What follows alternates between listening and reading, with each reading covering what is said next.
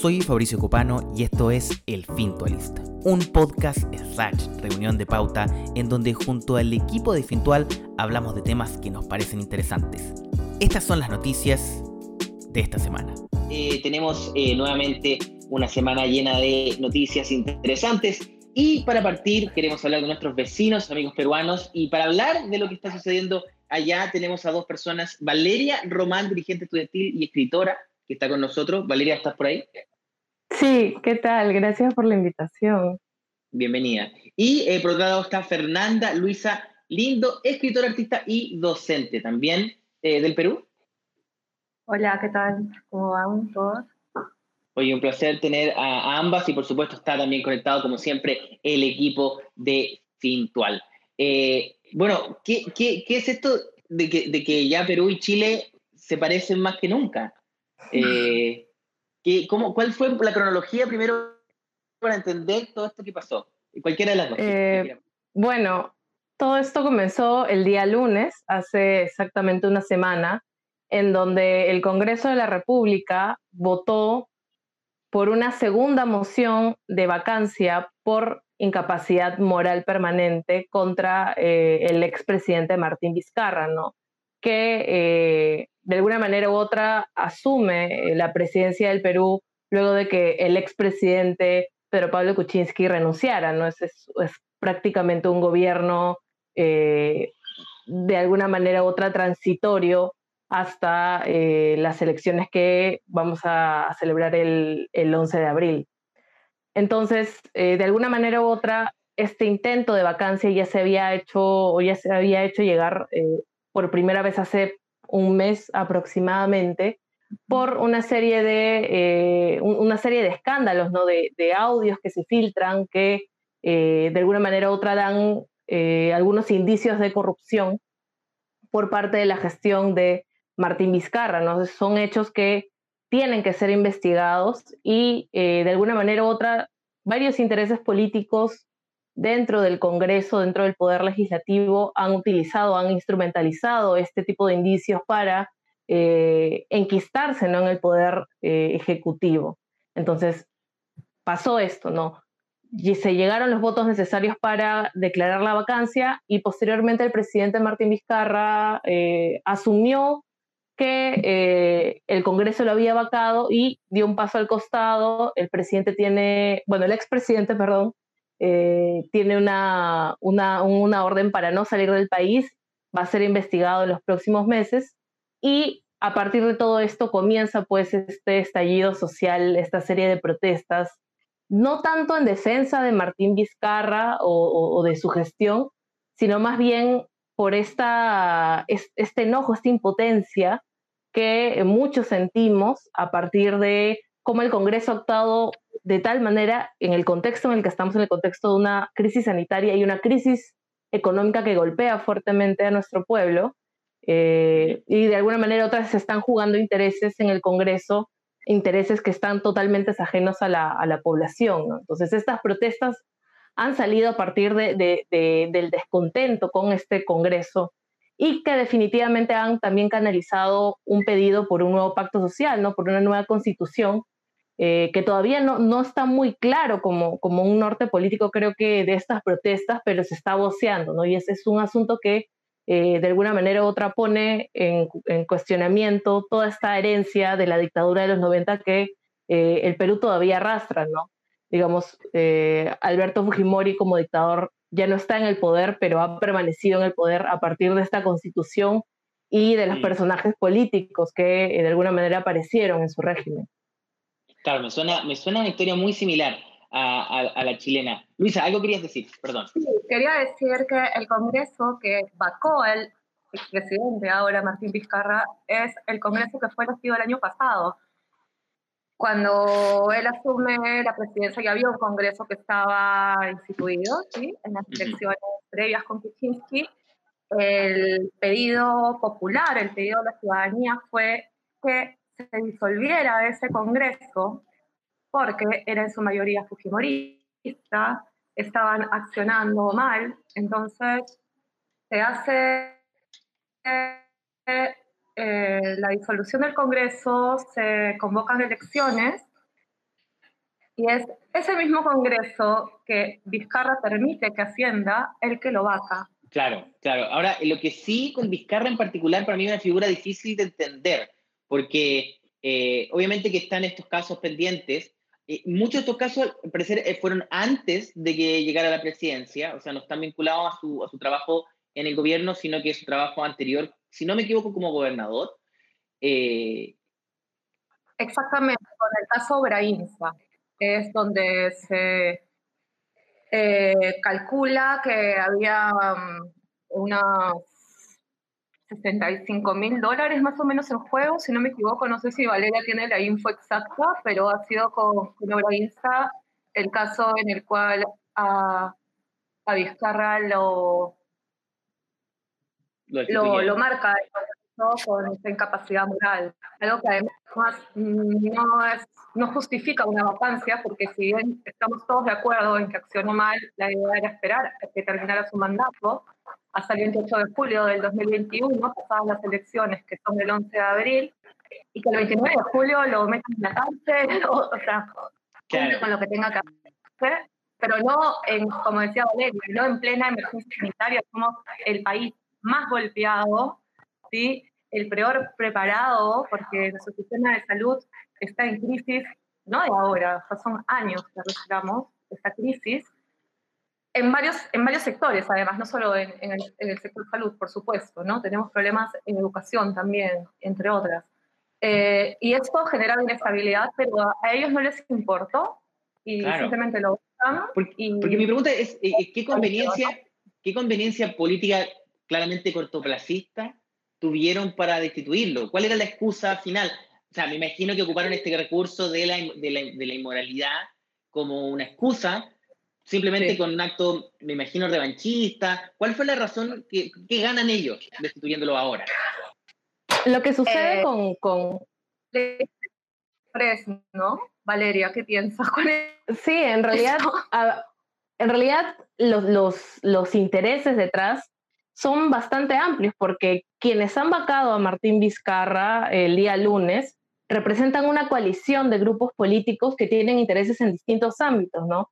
Si nosotros analizamos lo que ha ido sucediendo en estos días en relación al sector educación, podemos dar cuenta, por ejemplo, que hay un gran interés de ciertos sectores que han participado de la vacancia por eh, retroceder con la reforma universitaria que se ha estado dando en los últimos años, porque estos sectores son, son dueños de muchas empresas, perdón, de muchas universidades empresa, universidades privadas que eh, en los procesos de licenciamiento, en los procesos de reforma y de adecuación a la ley universitaria, no han pasado porque tienen estándares eh, de calidad bajas y que son universidades de bajo costo, pero que al fin y al cabo estafan a miles de estudiantes que al no poder acceder a la universidad pública se van a estas universidades y terminan eh, en, en, espacios que no son adecuados para brindar una educación pues digna de alguna manera u otra. Por otro lado, también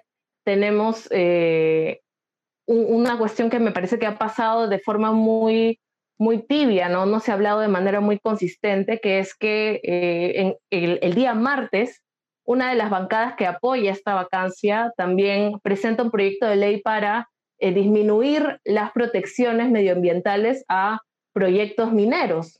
¿no? Hay varios conflictos mineros en nuestro país y justamente beneficia a los sectores que están relacionados con la minería ilegal, con la tala ilegal con ese tipo de actividades. También ha habido eh, un, remesón en, la prensa del Estado, en los canales del Estado. Prácticamente eh, la mayoría de periodistas y de funcionarios han renunciado porque se pretendía censurar y se pretendía no hablar o, malinformar sobre las protestas que estaban sucediendo en estos momentos. Y por otro lado, también se estaba pretendiendo eh, destituir o hacer renunciar al procurador del Estado. Y eso tiene que ver mucho con los casos de eh, corrupción y de varios delitos que muchos de los congresistas que han apoyado esta vacancia, que la han, que la han impulsado, están involucrados. Entonces, nos damos cuenta que muchos intereses habían ahí, sí, y lo que se ha configurado, eh, este gabinete ministerial que ha configurado el, señor Manuel Merino, el, usurpador, no deberíamos llamarlo presidente eh, o expresidente incluso, eh, son, son personas o, son personajes que representan una vieja política en el Perú, una política que se instauró en la dictadura de los 90, una política que eh, definitivamente estaba ampliamente relacionada con el lucro, con la corrupción y que en estas circunstancias no hubiera llegado por el voto popular al, poder, no hubieran sido figuras aceptadas. Entonces, muy a pesar de que el Congreso actuó guardándose pues con los protocolos que, que, están en la Constitución para vacar a un presidente, es totalmente ilegítimo lo que han hecho. Ha sido una toma del poder totalmente ilegítima y es por eso que eh, las protestas han tomado la magnitud que han tomado. Creo que no veíamos una movilización social tan grande desde los 90 y es una cosa muy importante de eh, señalar porque es un, es un corte generacional y lo digo porque yo me siento parte de esa generación, es un corte generacional importante para eh, replantear la política, ¿no? Y, y, definitivamente replantear cómo se maneja el país a partir de una nueva constitución, que es lo que se sigue voceando en las calles, me parece, y que no es algo que se va a quedar en el aire luego de todo lo que ha sucedido. Qué, fuerte, igual... Claro, la, constitución que, la constitución que nos rige es la constitución de 1993, instaurada por el gobierno de autócrata de Fujimori, ¿no? Este, que reemplazó a la constitución del 79, constitución que se implantó tras la protesta social también, ¿no? Cuando se da la gran marcha nacional del año 77, cuando estaba Morales Bermúdez en el poder, el dictador Morales Bermúdez, eh, se da esta gran marcha nacional en el 77, que luego va a ser una marcha, o el paro nacional en realidad, es el paro nacional que va a repetirse durante 10 años, del 77 hasta el 87 se van a dar paros nacionales, pero ese del 77 es muy importante porque es ese levantamiento el que permite que en el año 78 se dé la Asamblea Constituyente que va a permitir la vuelta a la democracia, ¿sí? Con la Constitución del 79. Entonces, esa Constitución del 93 es anulada por eh, Fujimori y a su vez es anulada no solo la Constitución, sino algo que comentaba eh, hace unas horas con Florencia, es que se disuelve toda forma de eh, todos los sindicatos y los gremios, ¿no? No hay representación porque lo que hace es disgregar a la sociedad, ¿no? Quitarles poder de representación. Claro, que es una fórmula ocupada por todas las dictaduras latinoamericanas en general, y la dictadura, por supuesto, también en todo el mundo. Ahora, lo que sí eh, eh, es fuerte escuchar todo esto porque es un déjà vu que uno puede trazar muchos paralelismos con, con Chile. Eh, ah. Al menos algunas cosas que pasaron el fin de semana fueron bastante distintas. O sea, primero, este, nuevamente, entre comillas, presidente, ¿no? El presidente ilegítimo que se instaló el, el, la semana anterior, se, renunció, pero de inmediato. Eh, Luego, claro, ahora viene un proceso donde yo me pregunto, ¿qué pasa ahora? En Chile esto se encausó en un plebiscito, eh, pero ¿cuál, creen ustedes que es el siguiente paso para el Perú? Bueno, acaba de suceder el siguiente paso para el Perú. De hecho, a las tres ha terminado, que ha sido como el timing perfecto para hablar con ustedes, que finalmente el Congreso iba a presentar una mesa para que se eligiera a un nuevo presidente del Congreso, porque tengamos en cuenta que a la renuncia este, por el reclamo ciudadano de Merino, porque Merino estaba completamente afianzado a su trono y no quería soltar, ¿no? Así como estaba su, primer premier ante los Flores Arados, otra persona que estaba vinculada con un caso terrible, que es el Baguazo, que fue en el año 2009, por el cual, en el, en el gobierno de García, en el cual eh, mueren tres personas. Estaban muy, muy, muy agarrados al poder. Eh, cuando Merino renuncia, ¿sí? Eh, quedan sus usurpadores, o sea, su gabinete ministerial, que vamos a, ver ahora qué sucede. Eh, pero hemos pasado una noche sin gobierno. Ayer creo que no había podido dormir porque no teníamos presidente y esos ministros usurpadores pues no nos representan, ¿verdad? Em, y lo que se estaba esperando era la votación del Congreso para nombrar un nuevo presidente del Congreso y obviamente su vice, que ese presidente del Congreso asumiría o asume luego la presidencia de la República. Lo otro era esperar que el TC, que el Tribunal Constitucional, que es la institución que nos tiene que brindar las garantías de seguridad, de estabilidad, decidiera que la vacancia del presidente Vizcarra era ilegítima. Y él retornara a la presidencia. Esa era una posibilidad, aunque era no era necesariamente lo que se quería y tampoco Vizcarra había, inicialmente dio como, bueno, me voy, ¿no? Este, No regreso o me voy a mi casa, este, sálvense más o menos, pero tampoco, después creo que no se ha retractado, pero tampoco dio por clausurado. Sin embargo, no creemos que ese sea el caso en realidad. Eh, lo más posible es que el TC ahora acepte las nuevas elecciones. Ayer se presentó una mesa en la cual estaba presentada como presidenta eh, Rocío Silva Santiesteban y votaron en contra. Todos los partidos este, que se habían, supuestamente había, se hecho un consenso, iban a estar a favor, se echaron para atrás. Eh, muchos, incluso en ese momento que votaron a favor, se echaron para atrás en los 20, 30 minutos que duraban las elecciones, lo cual ya nos da eh, la, blanquea lo, irresponsables e inmaduros que pueden ser, están jugando con el país de una forma absurda. Y entonces hoy se presentaban nuevas listas y se, iban a presentar dos listas, una con aquellos que habían votado en contra y otros que habían votado a favor de la vacancia. Finalmente quedó solamente una lista en la cual estaban eh, presentes eh, representantes del Partido Morado, eh, del Frente Amplio y hay uno más que no recuerdo. Acción Popular, está también Acción Popular y eh, Somos Perú. Somos Perú también, no. Sí, Somos Perú también creo que está ahí.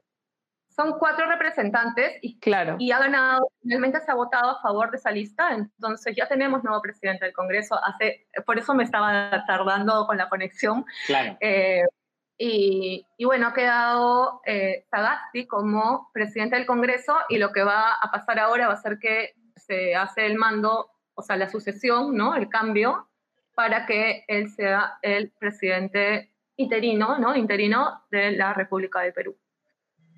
Eh, quiero abrir los micrófonos al resto del equipo de Fintual porque seguramente están ahí esperando hacer preguntas. Eh, Pedro o quien quiera sumarse. Sí, eh, lo que yo sabía es que lo que yo sabía es que el presidente no había sido juzgado, Vizcarra, y que estaba siendo investigado recién, y que del mismo Parlamento, el mismo Congreso, 70 congresistas también estaban siendo investigados. Entonces suena un poco paradójico que ellos, que también están siendo investigados, eh, bajen a un presidente. Sí, claro. Con la, con la, reforma política también. Y justamente hay una pregunta de estos congresistas. Lo otro que había visto es que esta es una cláusula del año 1800 que no sé dónde agarraron y, la usaron de una forma legal, pero ilegítima. Eso. Y pero más allá de eso, ¿ustedes creen que se va a quedar tranquilo Perú ahora con, con, este presidente? Eh, ¿O creen que esto.? Porque en Chile todo se, todo se desencadenó por el aumento del pasaje, que fueron 10 centavos de dólar o, o 5 centavos de dólar. Y, y, terminó en una, nueva, en una asamblea constituyente paritaria y vamos a tener una nueva constitución. ¿Ustedes creen que esto se, se acaba acá con este nuevo presidente? O, o, creo que, es, es, un proceso, creo que todavía difícil en el sentido de que cuando han iniciado las protestas, hay varios sectores que están haciendo sentir su descontento. Por un lado, teníamos este descontento con la clase política que me parece que es el sentir mayoritario. Por otro lado, también había un descontento específicamente con la figura de Merino. Y por otro lado, también está el descontento con cómo se está manejando el país, que se ha eh, traducido a el pedido de una nueva constitución, de una asamblea constituyente. Pero me parece que todavía no es un sentir tan claro. O sea, definitivamente, como decía al principio, es un cambio generacional de cómo esperamos hacer política, de cómo esperamos manejar el país. Eh, pero al mismo tiempo, tal vez esta, este, esta sucesión de mando, que era necesaria hacerla porque es, es totalmente ilegítimo lo que ha sucedido en la última semana, esta, esta toma del poder, puede hacer que esos ánimos de cambio puedan verse pues eh, de alguna manera u otra eh, ah, ¿cuál sería la palabra? De alguna manera u otra estos ánimos pues bajen un poco. Yo espero que no. Y tengo cierta esperanza que no sea así, no sea así, porque definitivamente ya se ha instaurado en, eh, en el colectivo pues la necesidad de cuestionar cómo se ha ido manejando el país, la necesidad de cuestionar nuestra constitución, que finalmente es el legado de una dictadura. Y eso me parece sumamente importante. Eh, me parece que también, también en estos momentos se ha, se ha cuestionado un montón de cosas. Por otro lado, los medios eh, locales han sido bastante cuestionados porque al principio, pues, eh, y me parece que en Chile la experiencia ha sido idéntica, al principio, pues, las protestas eran un grupo de revoltosos, un grupo de universitarios radicales, terroristas, como, como mucho se instrumentaliza aquí en nuestro país. se ha hecho más caso a, pues, un cajero automático roto, una pared pintada, a, las vidas que se estaban poniendo en peligro. Y recién cuando ha habido derramamiento de sangre, recién cuando dos personas, dos jóvenes han muerto, varios heridos, varios desaparecidos, eh, los medios pues han tratado de mostrar de alguna manera u otra que, que no estaban del lado de este poder eh, ilegítimo, pero al fin y al cabo, al principio ellos sí lo estaban este, aceptando como una cosa totalmente natural, algo totalmente legítimo. Y por otro lado también... Perdona, eso ah. justo fue lo que me sorprendió al revisar la prensa hoy día, que en Chile pasó lo mismo al principio, pero no, no, no ha cambiado. en la prensa en Perú, yo ya vi un par de diarios diciendo Merino asesino o están masacrando, y como que dije, wow, tengo dos opciones, o la prensa es distinta, o es una prensa que tampoco es tan protagonista y por lo tanto se atreve a hacer esos titulares, ¿no? Me acuerdo que uno era el diario 1 y el otro era el diario La República, entonces no sé cuánto peso informativo tienen, pero me gustó, porque, porque entregaron diversidad que en Chile no existe, o sea, en Chile han matado, han quitado ojo y no he visto ningún diario así. Ya, lo que pasa bueno, es prensa empresa, ¿no? Acá y, y hay una manipulación de la información terrible. Entonces, casi toda la información también, como dice Valeria, es un cambio generacional, incluso es un cambio de cómo nos informamos. Y hemos sido nosotros mismos reporteros de, de las manifestaciones y de la información. Y bueno, hay algunos portales que sí son fiables, como Ojo Público, por ejemplo, que, recomiendo muchísimo. Está Marcos y Fuente también con la encerrona, que también ha estado eh, informando. Y bueno, hay algunos más, pero sobre todo creo que esto ha sido una toma ciudadana muy importante en la cual se han salido sin banderas, lo cual ha sido algo bastante llamativo, ¿no?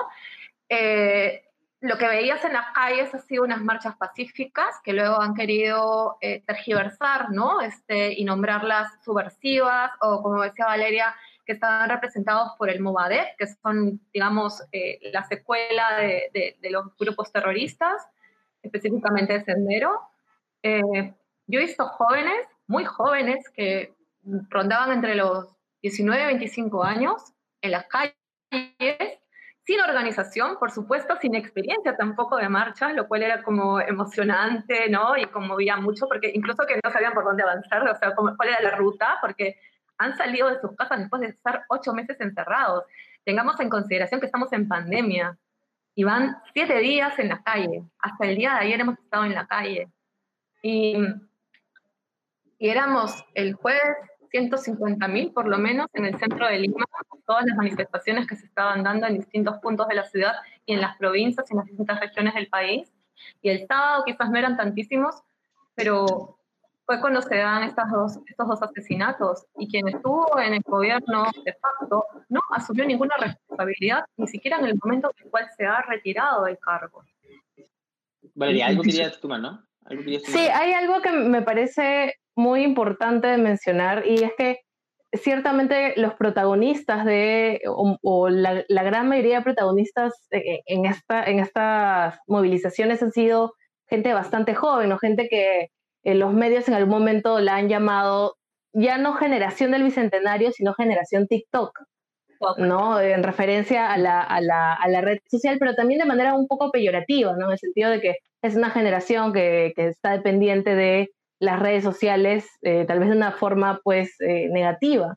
Y más bien ha sido esa influencia, han sido, y, lo digo de una manera que me parece impresionante, han sido, por ejemplo, páginas que se dedicaban a publicar memes a ser los reporteros de la calle y a, informar sobre cómo protegerse contra una lacrimógena, qué hacer cuando tienes una herida de perdigón, cómo avanzar, quiénes son los, los desaparecidos eh, en estas marchas, este, entre otras cosas, cómo formarse para la primera línea, cómo apagar una bomba. Esas cosas demuestran que, eh, por un lado, la prensa que ha manipulado tantas veces eh, los procesos políticos que hemos vivido en nuestro país, que ha silenciado voces que han luchado por justicia social, ya no son válidos para esta generación y que esta generación va a buscar refundarlos, que los comunicadores que se están formando ahora en las universidades no se van a, o al menos espero que no se van a olvidar de estos cinco días que han pasado, ¿no? Y de las personas que han puesto la vida, como ha pasado con, eh, con Inti y con Brian, eh, estos, dos, estos dos chicos que murieron universitarios, súper jóvenes, 22, 24 años. Eh, y, y, eso es, es, lo que me causa también tanta emoción y tanta esperanza sobre un cambio, ¿no? De cómo se hace política y cómo se, se maneja el país. Y también la desconfianza que, eh, que de alguna manera u otra muchas instituciones han despertado a la población, como por ejemplo la Policía Nacional. Se ha puesto en el ojo público la necesidad de una reforma policial y una reforma de nuestro sistema carcelario. Porque lo que ha sucedido es lo que en realidad esto sucedía al interior del país cuando los campesinos defienden su tierra, cuando eh, los, los, pueblos originarios defienden también sus tierras, la policía se comportaba de la misma manera, solamente que no era en Lima y no era público. Ahora sabemos lo que sucede ahí y que eso no puede volver a repetirse con, ningún otra, con ninguna otra persona que ejerce un derecho como el de la protesta. Eso es súper importante lo que ha dicho Valeria, porque eh, Lima se siente siempre como muy aparte del Perú, ¿no? Es como si fuese otro país y toda protesta o todo reclamo que se da en las comunidades indígenas siempre están vistas de una forma peyorativa, negativa, ¿no? Como no dejan que el país progrese. Eh, las comunidades indígenas tratan de defender los territorios, tratan de defender la tierra para eh, por, preservar la naturaleza y es como contra la minería, por ejemplo, ¿no? No permiten el desarrollo del país. Entonces siempre están eh, vistos o los terruquean, ¿no? Y eh, claro. los asesinatos de líderes indígenas también es otra, otra, otras cosas de, las, de lo que nos preocupa, o sea, de, los temas preocupantes en este país, que está sobreexplotado además, ¿no? Este, y, es, impresionante, la, impresionante cómo se puede, se puede establecer paralelismo con Chile totalmente, o sea, lo mismo que nos comentan de, la, de las policías, lo mismo que nos comentan de los pueblos originarios. Eh, ah. también vi, vi, incluso hasta una señora vestida de Pikachu en las calles de Lima. O sea, eh, es, impresionante cómo, cómo, estos fenómenos se repiten. Baila Pikachu, claro. Que, que, que, tiene que ver, yo creo, ¿no? Eh, y teorizando un poco con esta intención de los países de Latinoamérica de defenderse de su herencia de la dictadura, de las distintas dictaduras, que no ha sido tan fácil, ¿no? Es como, es como por capa. Primero sale el dictador, pero luego van saliendo sus leyes, van saliendo su herencia, y, eso al parecer es la única forma de defenderse es este proceso eh, que se toma en las calles. Eh, eh, Pedro, algo más que querías preguntar, tengo entendido. ¿No? ¿Nada más? Yo creo que, que, Chile ha sido un, un gran ejemplo, es que nosotros estamos tan orgullosos, o sea, ha sido como han sido el motor y la motivación para poder arrancar con todo el Pacífico y acá definitivamente, mira, que estamos, con, estamos en pandemia, o sea, que más de 150 mil personas se habían mandado y no, había distancia social, o sea, no era que te tomabas un metro de distancia, estábamos bastante peñaditos, de hecho nos han gaseado, nos han gaseado desde helicópteros, ¿saben? O sea, nos han tirado las bombas desde un helicóptero, incluso han tirado meadas desde helicóptero, eh, y, y claro, es, cómo salen y, con todas las recomendaciones del caso, ¿no? Cómo tienes que salir a marchar, cómo te tienes que proteger del uso de... Es más, muchas, muchas personas desde Chile mandaban las recomendaciones, lo cual la gente acá ha tomado en cuenta, ¿no? De cómo apagar las bombas, cómo protegerse. Eh, no sé, el hecho de no cantar arengas, porque eso puede propagar el COVID, ¿no? Las gotículas, por más que uno esté con doble mascarilla. Claro, eso es muy interesante.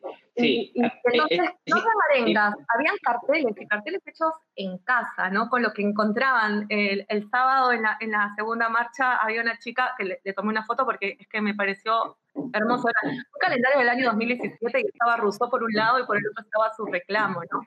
y lo que veías era a todos y todas con pancartas.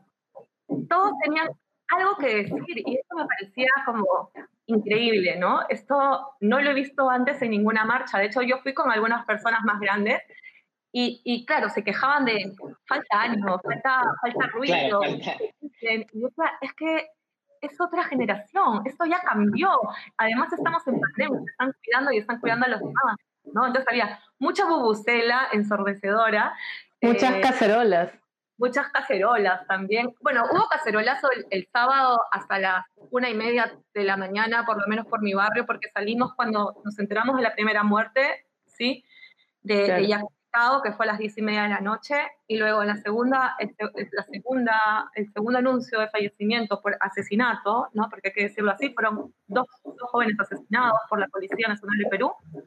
Eh, fue a las 12 de la medianoche y la gente salió de sus casas, no, no, no bastó con las cacerolas, y ojo que tenemos toque de queda a las 11 de la noche, entonces hubo insurgencia ciudadana porque esto ya no se podía sostener, ¿no? Es, un momento histórico sin duda para el Perú, vamos a estar muy atentos a lo que sucede por allá, eh, así que nada, la escucho ambas muy emocionadas, por supuesto que entendemos también esa, esa emoción que cuando estaba pasando en Chile todos estábamos así, como, como sorprendidos, choqueados. Estoy escuchando que alguien está tocando la puerta, ¿no? Parece que alguien tiene como, hay un perro que no están dejando entrar. O la eh, policía, quizás. Mi vida. Parece que la policía está escuchando la conversación.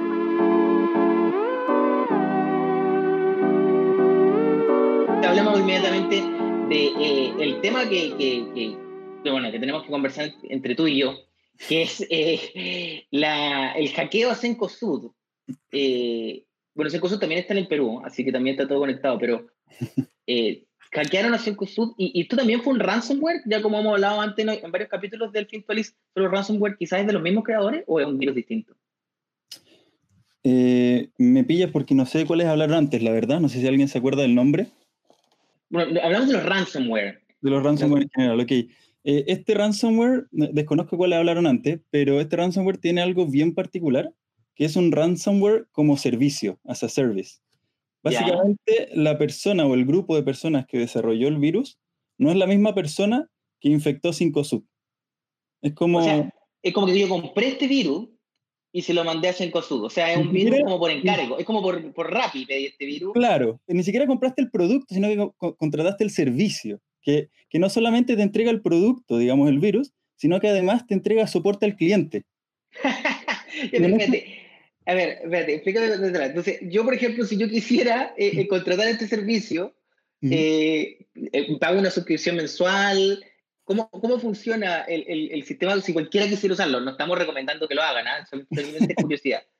De todas formas, eh, mira, antes de explicar cómo funciona, de hecho quiero tocar el, el, tipo de ransomware más común, que creo que el, más famoso fue uno que se llamaba WannaCry, Quiero Llorar, en 2017. De eso hablamos, de eso hablamos, que fue el que se utilizó también con el Banco de, eh, de Chile. El Banco del Estado, perdón, Banco Estado. Claro. La, característica de, ese tipo de virus, eh, la verdad es que no estoy seguro cuál fue el, del Banco Estado, pero, pero al menos el del WannaCry eh, y de la gran mayoría de los casos, son virus que, como el coronavirus, afectan un computador y se intentan de reproducir y usando la misma técnica, digamos, de transmisión, se intentan de replicar en todos los computadores que puedan. Eh, y, una vez que infectan esos computadores, el proceso se repite y se contagian sin control. No, no tienen un objetivo claro.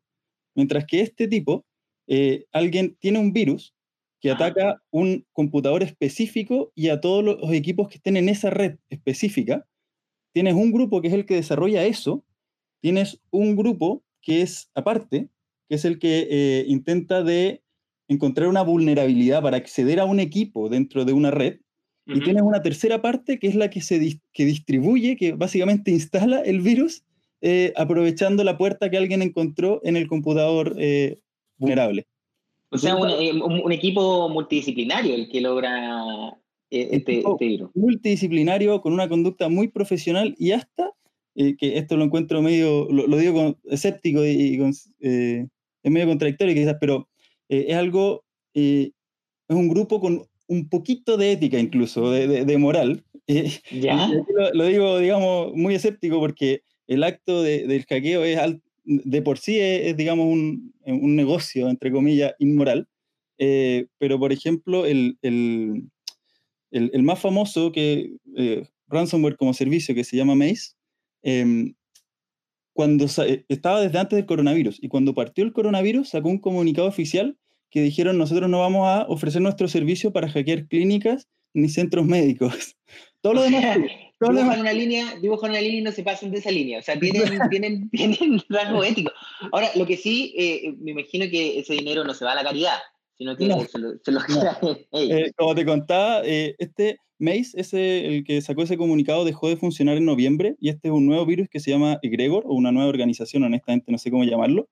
Em, y, y Egregor tiene la particularidad de que esos tres grupos que te comenté se distribuyen en tres partes iguales cualquier plata que reciban.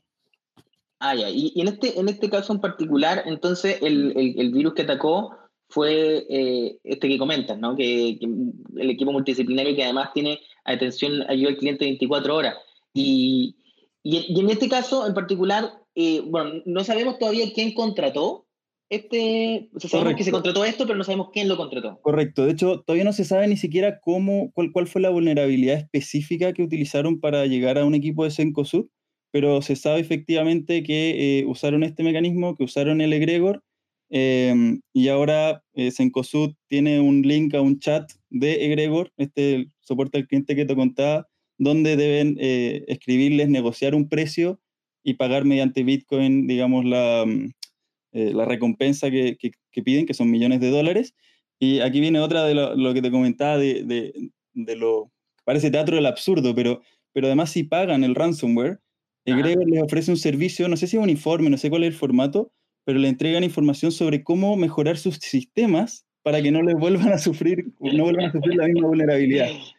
O sea, tú pagáis por recuperar tu, tu, data, pero además te viene con una, una guía de cómo mejorar tu, tu, tu, defensa. Tremendo servicio. Es un tremendo servicio este. Yo la verdad estoy impresionado por lo profesional, o sea, servicios legales y completamente legítimo, no tienen este nivel de rigurosidad. Eh, así que bueno, primero felicitar a los amigos de Gregor.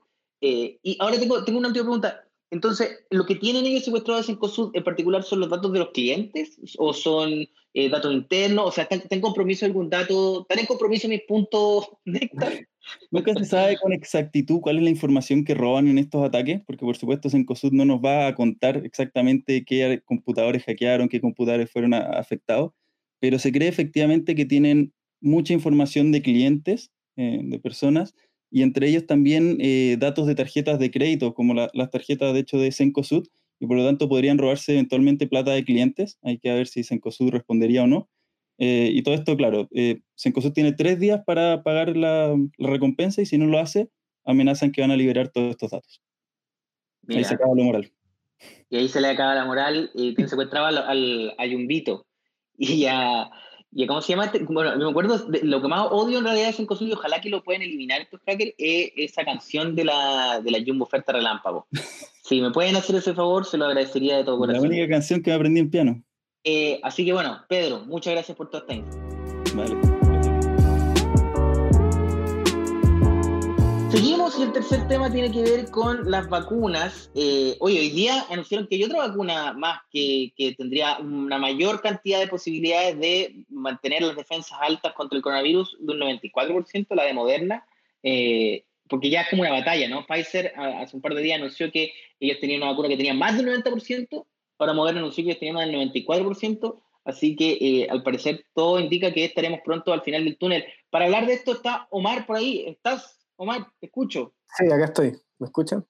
Sí, pero en particular el ángulo que tú me, vas a mencionar es el de eh, cómo van a obligar un poco, o sea, no sé si obligar es la palabra, pero sí eh, presionar un poco más a los trabajadores para que tengan la vacuna o si no, quizás no tengan pedo. Sí, no, es que en realidad eh, hoy día partimos con hartas noticias de la vacuna. Primero fue lo que dijiste tú, que Moderna lanzó su vacuna, o sea, los resultados preliminares de su vacuna. Y como tú dijiste, tiene un 95% de efectividad. El estudio fue en 30.000 pacientes. Solo 95 eh, desarrollaron la infección dentro de los que están en el grupo placebo y 5 pacientes lo habrían desarrollado en el grupo em, donde se vacunaron lo cual es bueno porque comprueba la efectividad, pero también es bueno porque eh, estas cinco personas desarrollaron síntomas, pero ninguno fue un síntoma eh, terrible, no fue un síntoma fuerte y todo. Después de eso salió que en el Reino Unido, si al parecer hay algunos parlamentarios que están pidiendo que si no te vacunas, si no tienes un certificado de vacuna, no vas a poder ir ni siquiera al trabajo. No te van a dejar entrar a la oficina ni tampoco a otros lugares públicos, como por ejemplo bares o restaurantes. Eso salió también em, hoy.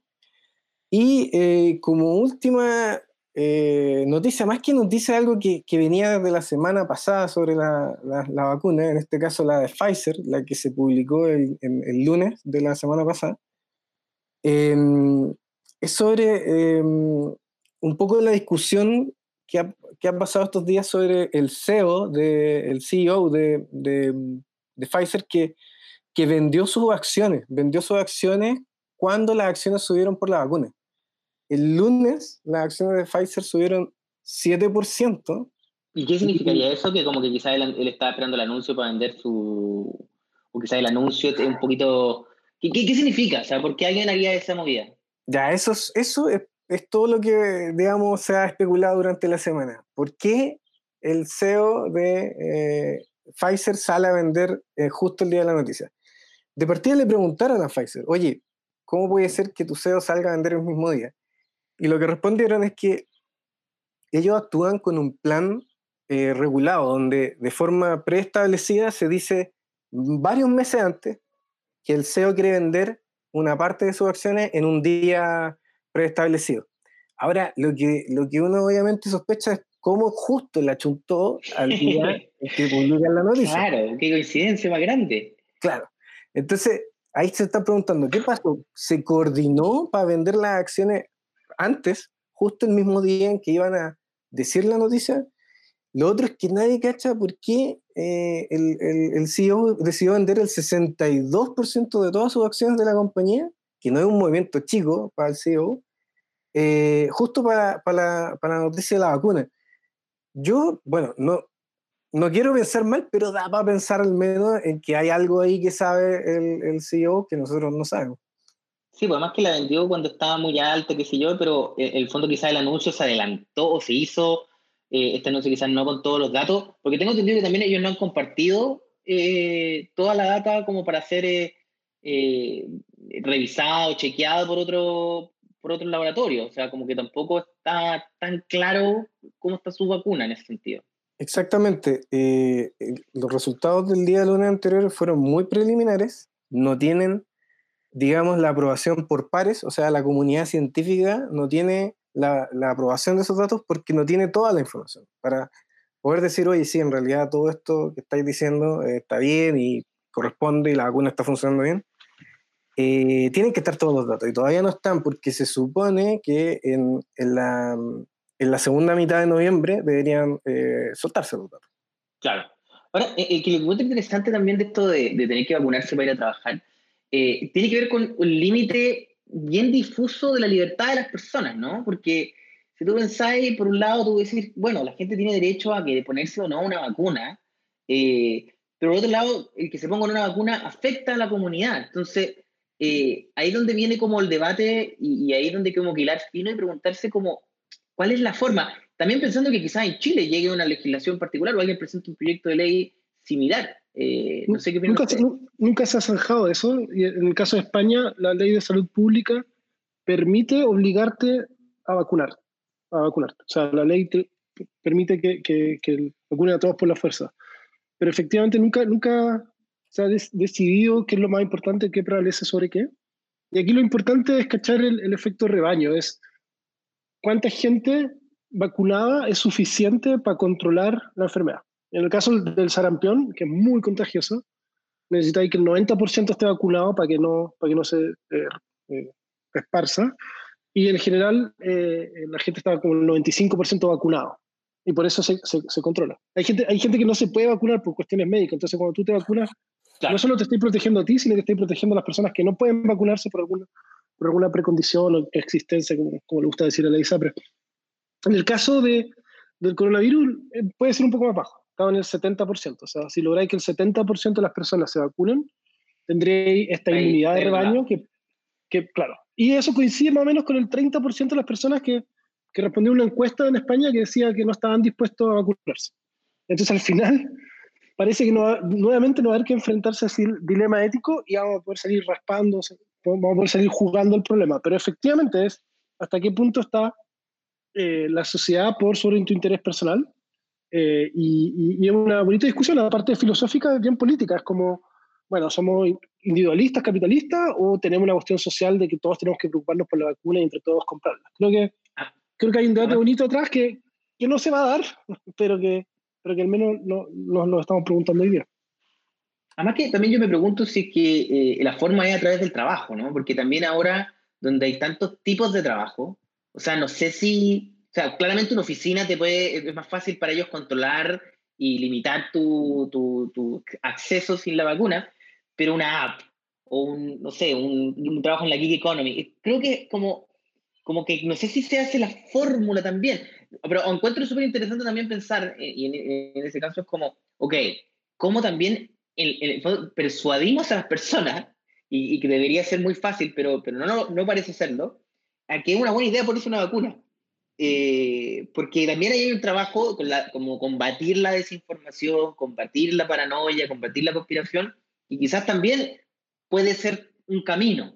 Eh, no sé, Omar, ¿qué Eh, no tengo una, una opinión. Una posición clara respecto. Yo, yo, creo que el otro campo de batalla es en los colegios. O sea, yo creo que tenéis razón, los, los, los, trabajos quizás no sean el mejor lugar, pero los colegios sí. Y ahí van a tener los papás que son antivacunas. ¿Y cómo vaya a pelear con eso? En, en, España ha calado muy poco el, movimiento antivacuna, a diferencia de Italia o Francia, donde, donde, donde, hay, donde hay más movimiento respecto a eso, más apoyo a ese movimiento. Y, y hay casos de una municipalidad, creo que en Granada, que llegó el juez y los vacunó a todos y, están fritos. No, no, no, no, hay nada que discutir acá. Entonces, yo creo que los papás antivacunas son, que hecho yo tengo un amigo antivacuna, que no lo puedo creer. Em, yo creo que eso va a ser como lo más peludo en el colegio. O sea, yo voy a sacar a mi hijo del colegio si es que sé que hay un papá que no quiere vacunar eh, al suyo. Sí, no, yo creo que el tema, el tema es súper complicado y tiene que ver un, un montón con, con, libertades personales que a veces se bien entienden y a veces se mal entienden. Pero cuando se transgrede, obviamente, la seguridad y la salud del otro, eh, a mí me parece clarísimo que, que hay que restringir esa, esa, esa, mala libertad. Por ejemplo, eh, si estáis si, si estáis contagiados o probablemente podéis contagiar porque no estáis vacunados, no deberíais entrar a lugares privados donde el dueño quiere que no entres, ni tampoco lugares públicos donde el Estado dice que no tienes que entrar. Y eso lo tengo clarísimo. Lo que me pasa también es que resulta eh, que existe toda esta cuestión de teorías conspirativas y ahí todo se va un poquito a la mierda, que es como cuando dicen, ¿qué pasa si la vacuna en realidad no es buena para nosotros? O sea, el problema parece que no es no creerle al, al beneficio de la vacuna, el problema es creer que esta vacuna es otra cosa. Y ahí esta cuestión se complica demasiado. Eh, sí, es muy peludo con esa ignorancia también, o sea, como, porque eh, también tiene mucha mucho de, de, desconfianza, tiene que ver como con un momento histórico también de la Internet, del acceso a la información, entonces es como bien particular. A mí me pasó eh, como, como, también tener, no amigos, pero sí una persona que me invitó como un club antivacuna en Estados Unidos. Me invitó así como, oye, ¿sabéis qué? El fin de semana tenemos un asado, y de a poco el asado se fue transformando en este, en este evento antivacuna. Y mi, mi esposa en ese momento estaba embarazada, entonces era como para, para persuadirnos como a la idea. Y, a mí me pareció gravísimo, o sea, me pareció así, como que terminé escribiendo yo así un mensaje texto de vuelta, diciendo, porque obviamente jamás iría una cosa así, pero eh, me pareció gravísimo. Eh, pero los gringos no tienen esa percepción, ¿cachai? Como que pareciera ser una opinión, eh, como, y, yo creo que ahí es donde también, por eso los números en Estados Unidos son tan altos, porque como las libertades individuales son tanto más importantes que, la, que todo lo demás, que, que llegan a ese extremo. No sé si vaya a pasar en Chile. Yo creo que en Chile, y también, bueno, creo que en el mundo, va a llegar un momento de decirse que entre ponerme la vacuna y no poder ir a un concierto o no poder, no sé, pues ver a ir a un restaurante, sabes que me pongo la vacuna y me salgo el cacho, ¿cachai? Como que yo creo que va a llegar a ese punto. Y como un punto más, más como, como normal, ¿no? Como menos competitivo y más como de, ¿sabéis qué? No me voy a poder tomar una chela en un bar. Si no Por ejemplo. Vacuna, Sí. sí eh, pero bueno, vamos a ver cómo se, cómo se desarrolla todo esto. Por supuesto, a un par de meses o más de, que esto llegue como a distribuirse de alguna manera. Así que nada, pues, ojalá que, todo el mundo se vacune, ¿no? Yo espero, bueno, quizás luego yo recomiende esto y de años más tarde escuche este audio y la vacuna mató a la mitad de la población y, y me arrepienta, pero no creo que así sea. no, no creo que te arrepientas, de hecho. ¿Verdad? Creo que posiblemente me siento orgulloso. Oye, muchas gracias. Eh, esto fue el Fintolist Podcast. Puedes ver un video con toda esta información condensada con humor en mi Instagram, arroba Fabricio Cupano. Nos escuchamos nuevamente la próxima semana. Adiós.